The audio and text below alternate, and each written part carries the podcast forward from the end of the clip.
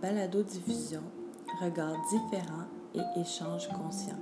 Depuis déjà un moment, j'ai besoin de mouvement, de nouvelles perspectives face aux défis de la vie.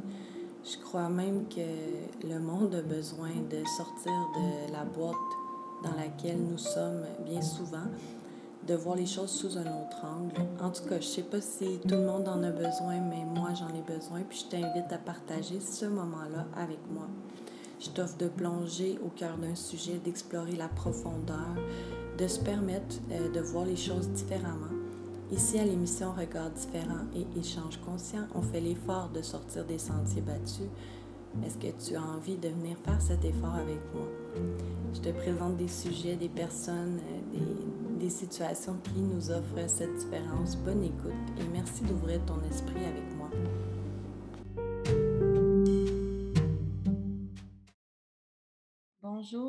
Jonas, bienvenue à Regards différents et échanges conscients.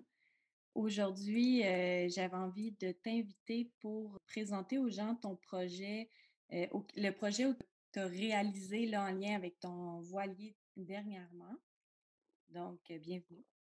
Ben, merci. Parle-nous de toi un peu, d'où, d'où est-ce que tu vis, tes origines, ton, peut-être un peu de tes intérêts, tes voyages. Oui, bien sûr. Donc, euh, je suis danois et c'est pour ça que j'ai j'ai un petit accent, peut-être.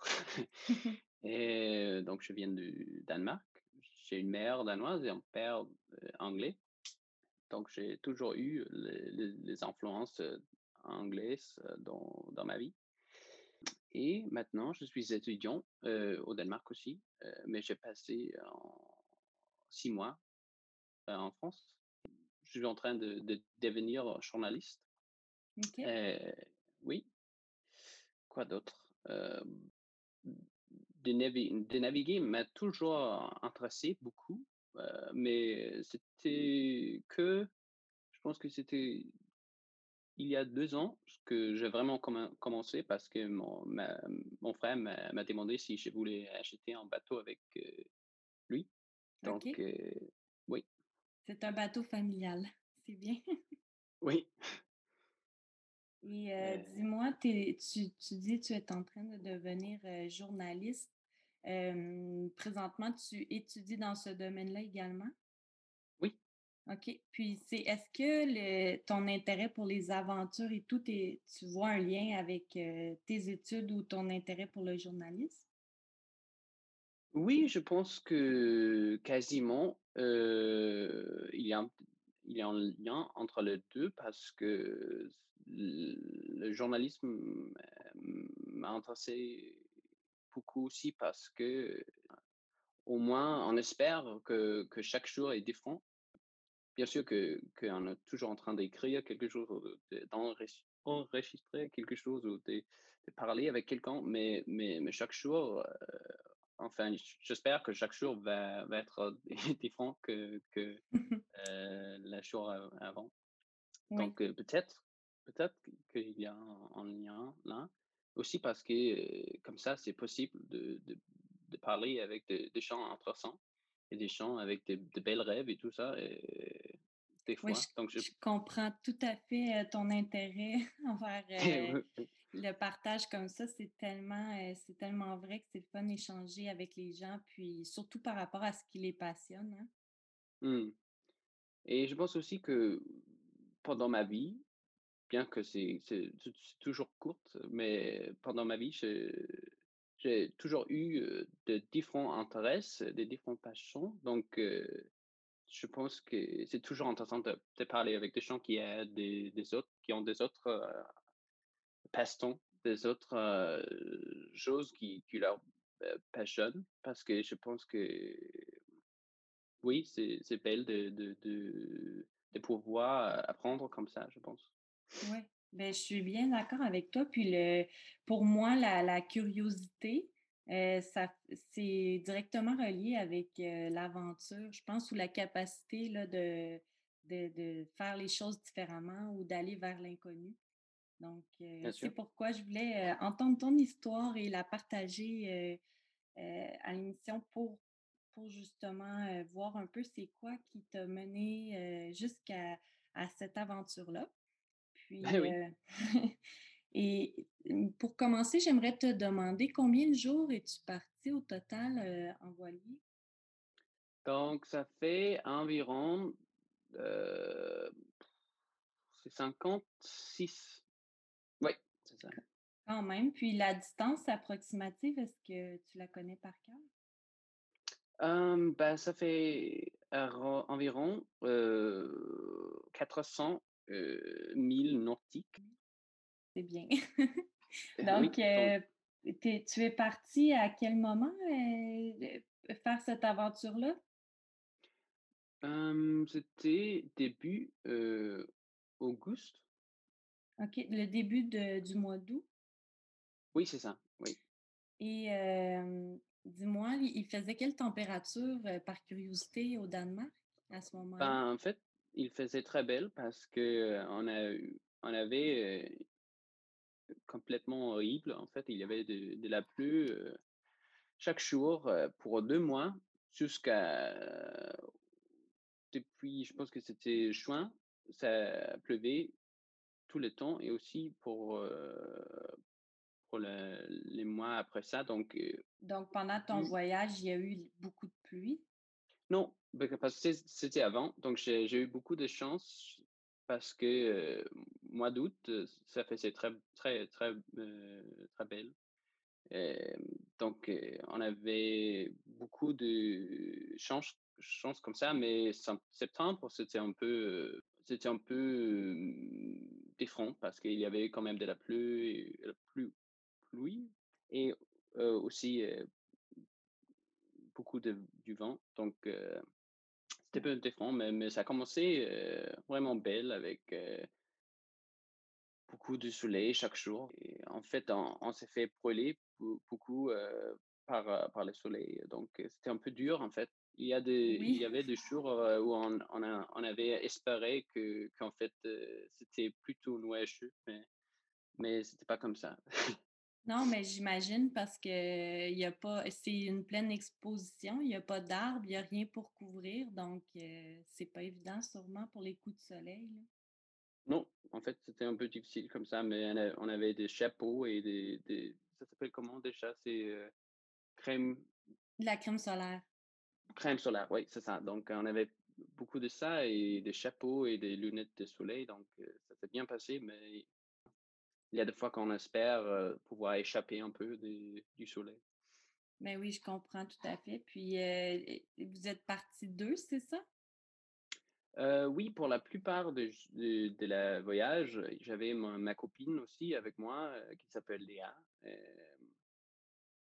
Au début, j'avais imaginé que je voulais faire tout ça, seul en fait, parce que j'ai lu plein de de livres sur sur le sujet et et je pense que les les les livres le le plus, heu, intéressants, ils sont toujours les livres des des de ceux qu'on appelle de de solo navigateurs ou ça s'appelle en en anglais, c'est single hand. Et il y a un très connu, solo navigateur qui s'appelle, Bernard Moitessier, qui vient de alors qui de la France. Bernard Moi- Moitessier? Moitessier, oui, heu, il a il était, heu, je pense qu'il il a fait la la la grande tour, donc il a circumnavigué, heu, la terre, mais après il il il décidait de faire un autre tour sans arrêt, donc je pense qu'il est l'un des hommes qui a qui font, une voyage sans arrêt le plus la plus longue. C'est pour Oui, ça que livre qui s'app heu, son livre s'appelle, heu, La longue route, je pense OK. Puis euh, c'est un, un- est-ce que dans son livre, il parle seulement euh, euh, de son voyage euh, technique, euh, de ce qu'il fait au quotidien, ou c'est également un récit où il parle euh, de- du voyage qu'il fait à, à l'intérieur de lui, si on veut, ou c'est vraiment plus pratique ou technique? Bah, je pense que c'est intéressant parce que je trouve que le les navigateurs anglais, ils sont plutôt, techniques, ils sont plutôt pragmatiques aussi, mais tous les navigateurs français que j'ai que lus, ils sont tous aussi, à moitié philosophes, je trouve. Donc Bernard Moitessier, il il est dans ces cas, il il est vraiment le le pire de d'eux parce qu'il je dirais qu'il est il est plus philosophe qu'il est navigateur. Donc la plupart du livre, c'est vraiment lui qui, qui réfléchisse sur, sur la vie et, sur, sur la société moderne et tout ça. Donc, c'est intéressant aussi pour ça. Moi aussi, ça me parle beaucoup, ce genre de récit-là. Vraiment. Donc, tu, finalement, tu es parti avec ta copine, puis c'était, c'est quoi qui a fait, les, qui a été l'élément décisif là, pour lequel tu, tu, as décidé de faire ce voyage-là avec quelqu'un d'autre plutôt que seul finalement? Oui, mais je pense que c'est, c'est quelque chose à faire avec la nature d'être en couple. Parce que je pense que c'est dur des fois de ne pas voir pour longtemps. Mais je pense que c'était aussi parce qu'elle m'a vraiment aidé beaucoup pendant la période où, où je, j'ai retapé le bateau. Donc, je pense que c'était naturel parce qu'elle a vraiment, elle devenait vraiment une partie de, de l'histoire du bateau. Mmh. oui. Mais c'était, en fait, c'était au, début, c'était parce que, comment dire ça, c'était moins, sans risque ou peut-être moins, moins, moins avec risque de, de, de, naviguer deux ensemble de, que seul. Oui, ben c'est sûr que pour la sécurité, c'est mieux. Si t'arrive quelque chose et que tu es seul, c'est plus dur de, d'intervenir. Hein? Oui, mais donc après, c'était en fait c'était des idées que qu'elle voulait m'accompagner pour deux semaines, mais après deux semaines, c'était c'était ça, avait l'air bizarre de d'arrêter là ou sans elle. Donc on avait des idées ensemble qu'on voulait continuer ensemble. OK. Puis elle, est-ce qu'elle avait déjà fait des expériences en bateau comme ça? Puis toi aussi, d'ailleurs, est-ce que tu avais déjà fait ce genre d'expérience auparavant? elle, non. moi, oui. Donc, je pense que elle a accompagné. je pense que la première fois qu'elle a navigué, c'était aussi avec moi, mais c'était quand on a ramené le, bateau de mon frère il y a un an parce qu'il pouvait pas. C'était parce qu'il il venait d'avoir un, enfant, donc c'était un peu compliqué pour lui de, ramener en bateau. Donc on a, on faisait ça pour lui. Et donc je pense que c'était la première fois en fait qu'elle avait fait ça. Mais moi, comme comme on l'a acheté il y a trois ans, mon, frère et moi, on a navigué ensemble pas mal de fois, mais pas aussi long que, comme avec cette aventure. Mais oui, c'est quand même beaucoup de jours. et, et ça, doit ça doit demander quand même une certaine planification. D'ailleurs, avant de partir, il faut penser à tout, j'imagine? oui, mais en fait, comme on a fait en, une sorte de circumnavigation de, de, de Célane, qui, en, qui est la, la, l'île la plus grande au Danemark. Euh, c'était pas vraiment super compliqué parce que c'était pas sans arrêt, c'était pas l'aventure de moitié Donc, mais oui, je pense qu'il y a toujours une grande élément, élément des, des, planifications parce qu'il faut être prêt pour, pour que le temps se change et que peut-être que quelque chose ne se passe pas vraiment comme, comme on avait espéré ou comme on avait imaginé. Donc, je pense que c'est vrai que qu'on apprend très vite d'être prêt pour, pour beaucoup de, situations très différentes. Oui, mais il faut de l'adaptation, ça c'est certain. oui. c'est sûr et certain. puis dis-moi, ton, dans le fond, toi, est-ce que tu as eu à suivre une formation ou quelque chose pour utiliser un voilier ou bien tu as appris avec des gens qui, que tu connais qui en font? oui, mon frère et moi, après ce qu'on avait des idées de, de, en bateau et tout ça, on a, on a pris, on, on, prendrait en cours sur la navigation et, tout ça. Pendant je pense que c'était un an pendant en hiver et en été.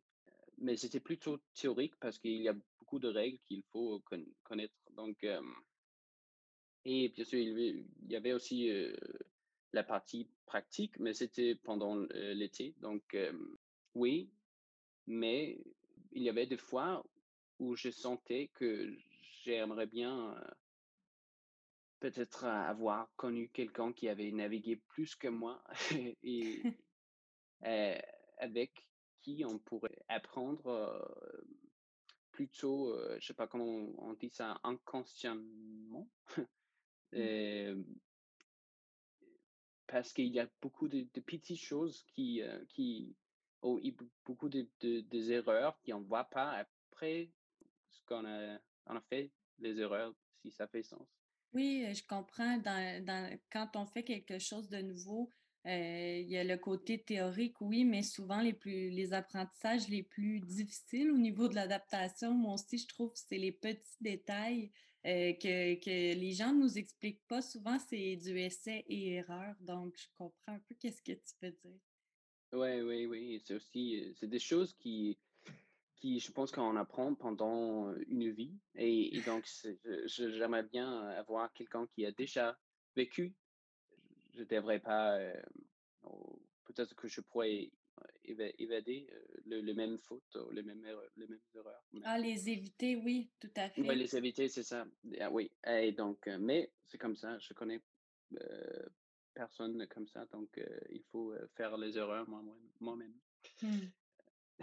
Donc, c'est pas dans votre famille là, que c'est que c'est pas c'est pas quelque chose que vous faites de génération en génération, le faire du bateau? Non, c'est vraiment vachement intéressant comme ça parce que pour, euh, je pense que pour euh, toute ma vie, euh, j'ai toujours été intéressé par des choses qui, ou dont mes parents ne savaient rien, en fait. C'est toujours été des choses comme des voiliers ou de faire des aventures ou d'apprendre comment faire du céramique ou comment travailler avec du bois. Donc, ça a toujours été mon, ma problème comme ça parce qu'il y avait rien, il y avait personne près de moi qui, qui, qui, pourrait m'enseigner. Mmh. mais avec l'Internet, on a quand même beaucoup de, de, de, sources et beaucoup de, possibilités pour, pour apprendre quand même. Donc, oui, c'est pas pour me plaigner, mais, mais c'est juste pour expliquer que, que, que ça, ça a toujours été, été un peu comme ça pour moi. Mmh. Donc, tu es un peu un extraterrestre dans ta famille?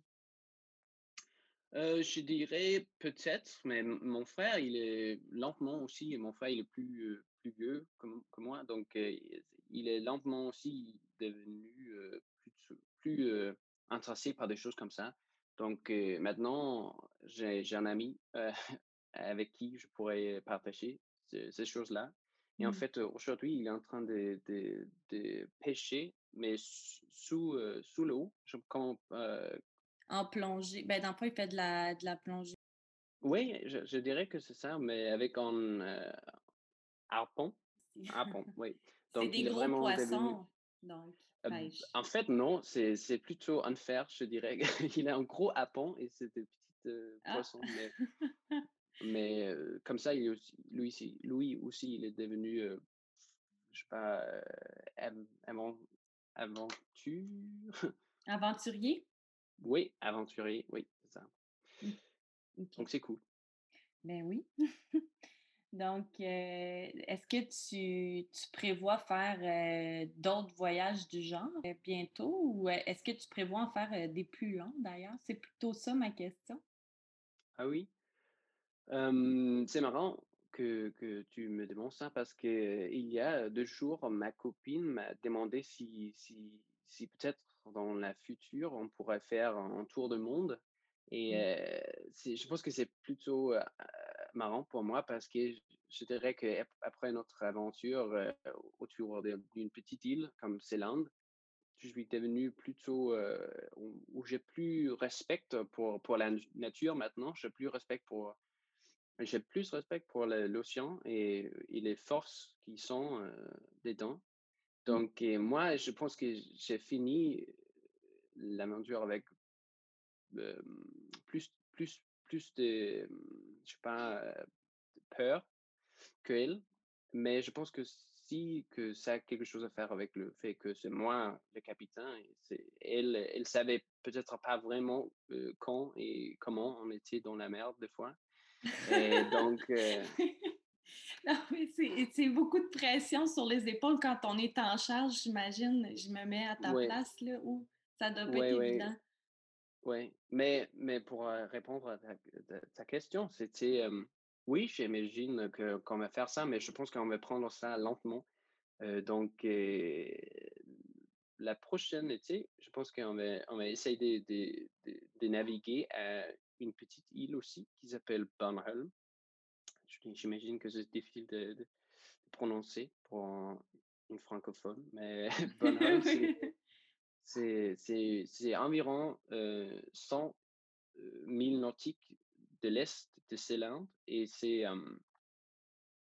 c'est plus c'est pas c'est pas difficile mais c'est c'est différent parce que c'est en pleine mer donc on n'a pas on peut pas juste appeler quelqu'un pour, pour, pour, être ramené si on a des problèmes. C'est mmh. pas comme la côté, la, la côte, aux deux kilomètres de, de, de nous, c'est vraiment peut-être 50 kilomètres ou plus que ça quand on navigue, navigue à Bonholm. Donc, c'est plutôt en pleine mer et c'est différent et j'aimerais bien faire ça. ça prend environ peut-être si on a si on a de la chance avec le vent et tout ça, et ça prend 4, 5 jours en pleine mer. Donc, ça serait intéressant, mais aussi très différent comme ça. Oui, mais j'aime bien ton approche. c'est, je pense que c'est ça démontre quand même une certaine maturité de, de dire je veux essayer des nouvelles choses et tout, mais ah, je vais m'ajuster et y aller euh, tranquillement, dans le fond, apprendre une étape à la fois. Mais, mais tu y vas, euh, tu veux poursuivre quand même, même s'il y a eu des situations plus euh, pour toi. D'ailleurs, tu m'as parlé brièvement d'une une fameuse tempête. Est-ce que tu veux nous, nous raconter ce moment-là que tu as vécu dans la tempête? Oui, bien sûr, parce que ça, c'était à la fin. je pense que c'était deux, jours avant qu'on a été revenu chez nous. donc, c'était. on était peut-être un peu fatigué et le vent était très fort ce jour-là, mais, mais j'avais vécu que des fois, nous avons une petite application qui, qui disent comment va être le vent, comment va être le, temps ces jours-là et des autres jours après. Et comme ça, j'avais vécu que souvent, l'application se trompe en fait.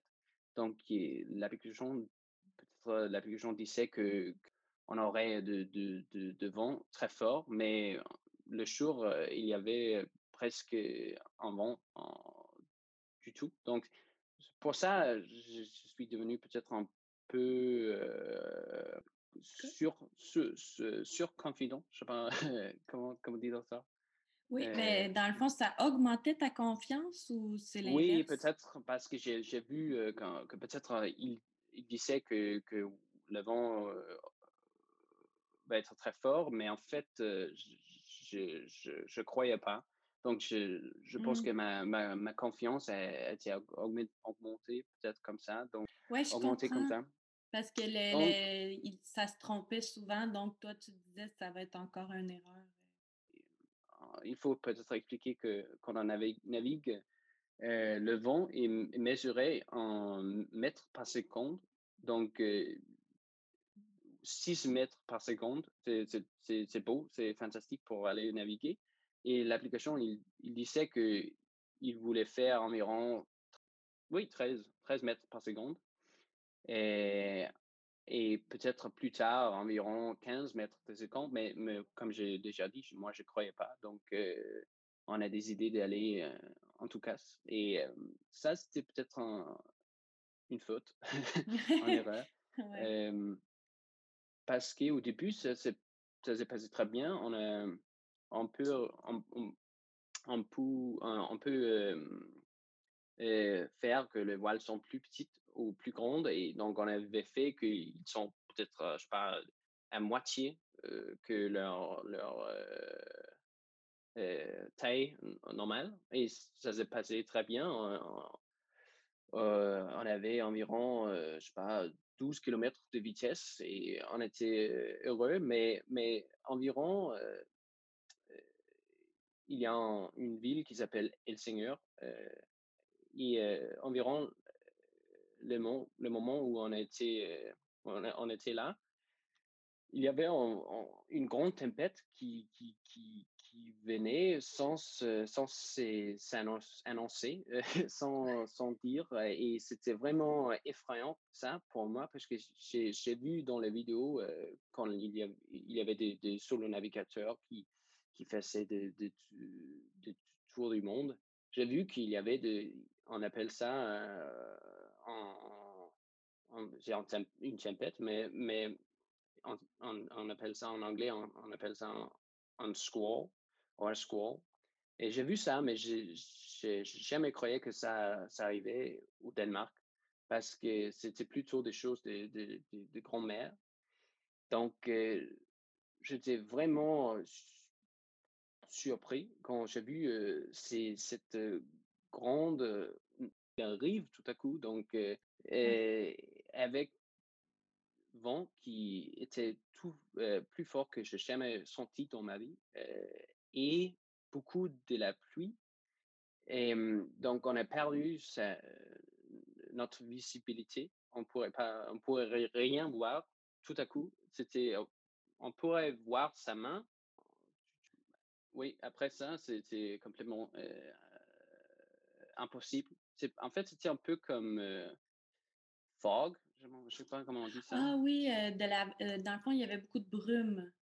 Oui, c'était un peu comme une brouillard ou quelque chose comme ça. mais c'était de la pluie, mais, mais, mais ça, ça avait l'air de, de peut-être de, de, la brume. Et comme ça, on pourrait rien, voir. Il y avait du tonnerre, tonnerre et, et le vent était très fort, aussi fort qu'en fait, le bateau a, a commencé à, à, à basculer de la côté envers d'où le, le, vent venait. Et, et, et, en fait, c'était presque 80, 80, 85 degrés. Donc, c'était vraiment sur sa, sa, côté, le, bateau. et, il fallait aller dans, dans le du vent. Je ne sais pas si on pourrait dire ça en français, mais, mais en, plein milieu du vent pour, pour qu'on pourrait changer de, de, la taille des, voiles. Et ça, c'était effrayant parce qu'en fait, je ne pouvais pas contrôler le bateau et il, il, prendrait vraiment toutes mes forces pour, pour aller là parce que, le, en fait, c'était ma, ma faute parce que le, le voile, il, était trop ronde pour, pour, pour les conditions. Et comme j'ai déjà dit, c'était parce que je ne croyais pas dans l'application et, et, et ou le météo, en fait, c'est le météo.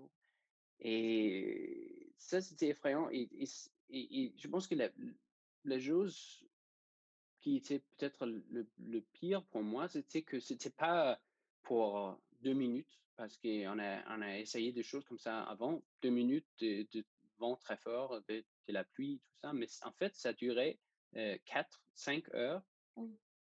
Et c'était, c'était, c'était vraiment dur, en fait. C'était, je pense que maintenant, bien que c'était pas aussi dangereuse ou aussi difficile comme des situations qui, qui des, des navigateurs ont, ont vécu.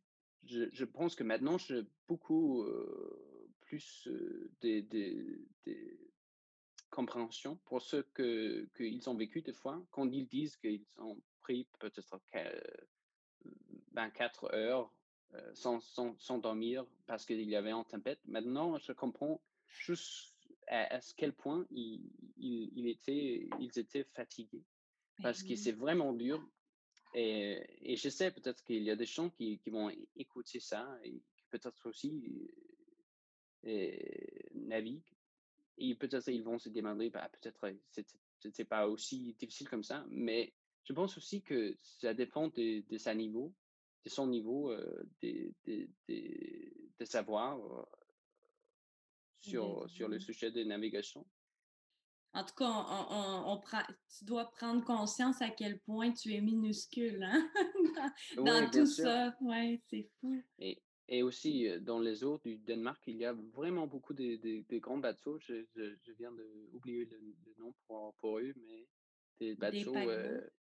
Des paquebots, c'est ça.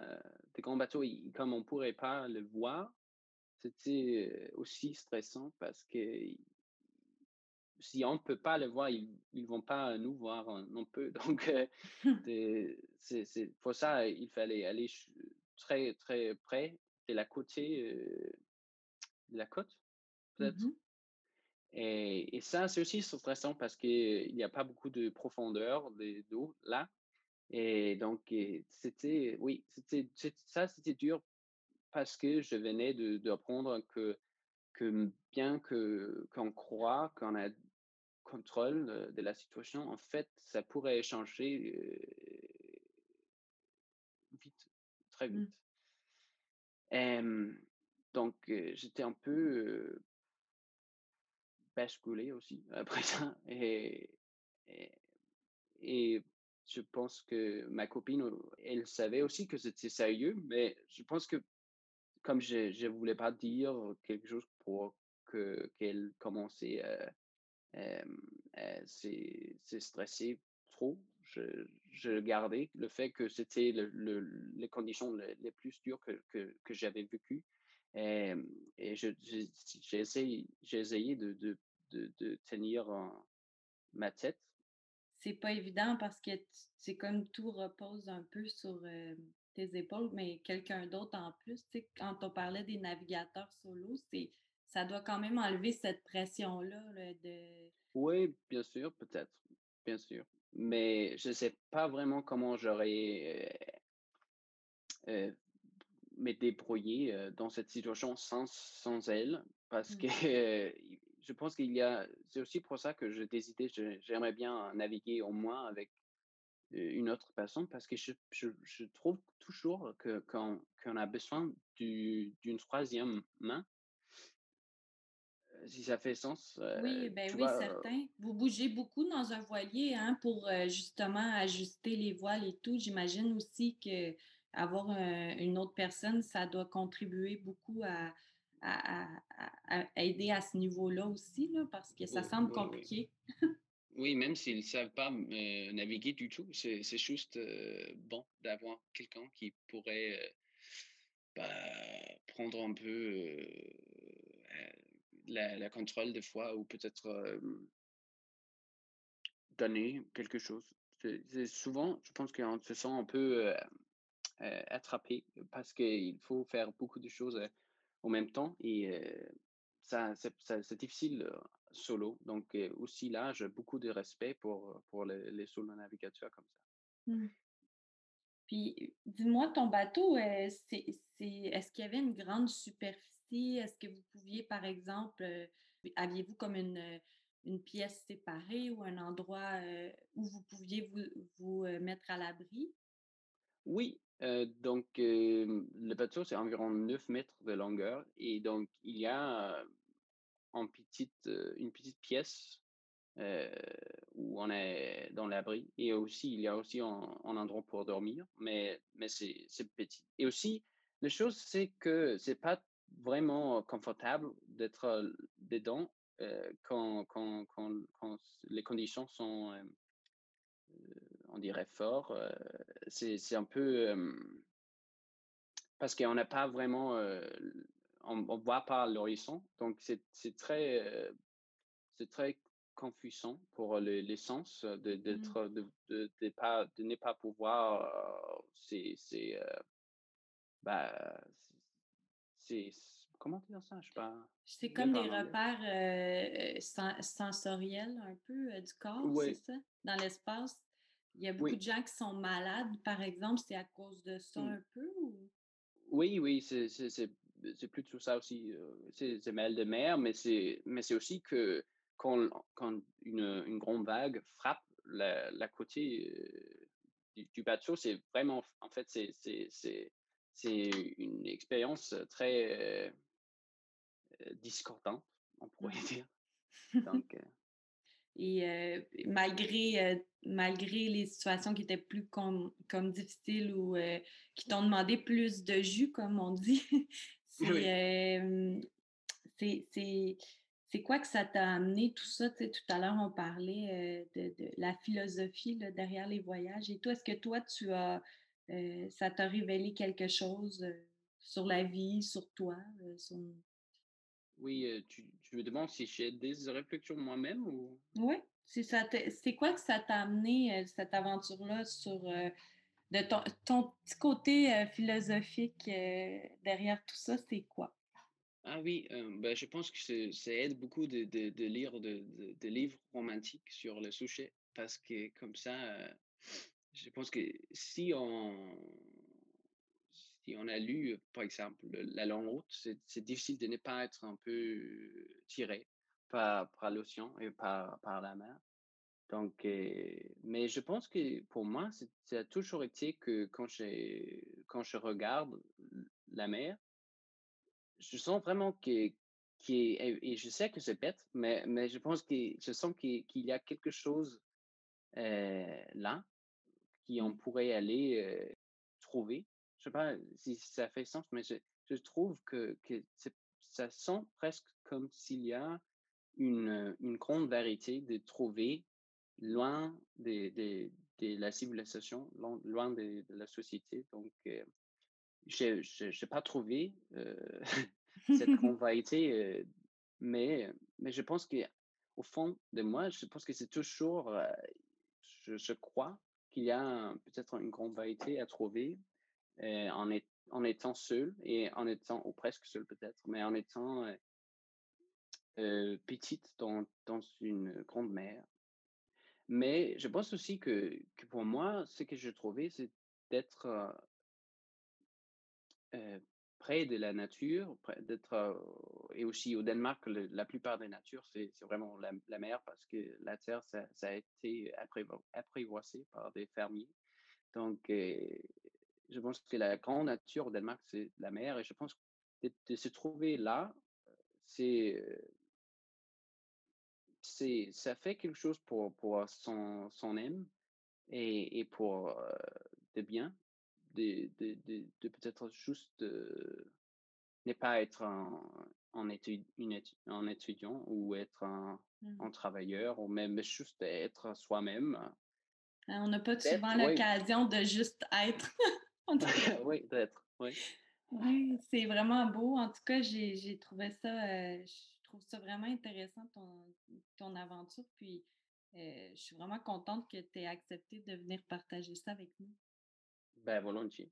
Aussi, je, pense que peut-être c'est un peu euh, morbide, mais je pense aussi que, que nous, maintenant, nous sommes aussi allongés du, du fait qu'un jour, on va mourir c'est presque comme une, une, mauvaise rêve ou comme une, cauchemar pour beaucoup de gens, je trouve.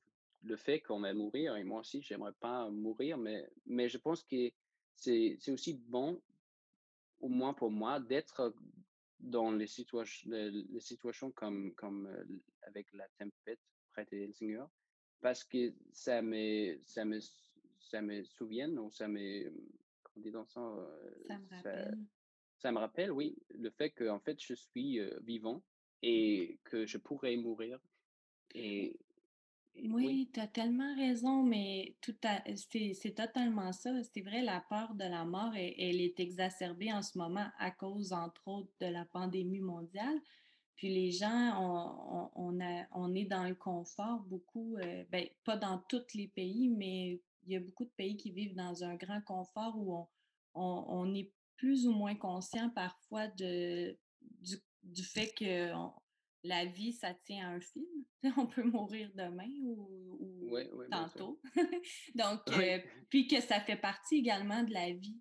Donc, euh, je, trouve ça vraiment euh, intéressant, qu'est-ce que tu dis, ce lien-là, d'ouvrir de, d'ouvrir sa perception de cette façon-là. on est après tout des animaux. on fait partie oui, oui, bien sûr. de l'écosystème. oui. merci beaucoup. vraiment, j'ai trouvé ça très intéressant. Puis, je, te souhaite une bonne continuité dans tes projets autour de la voile et des voyages et, et tout ça. Ben, merci.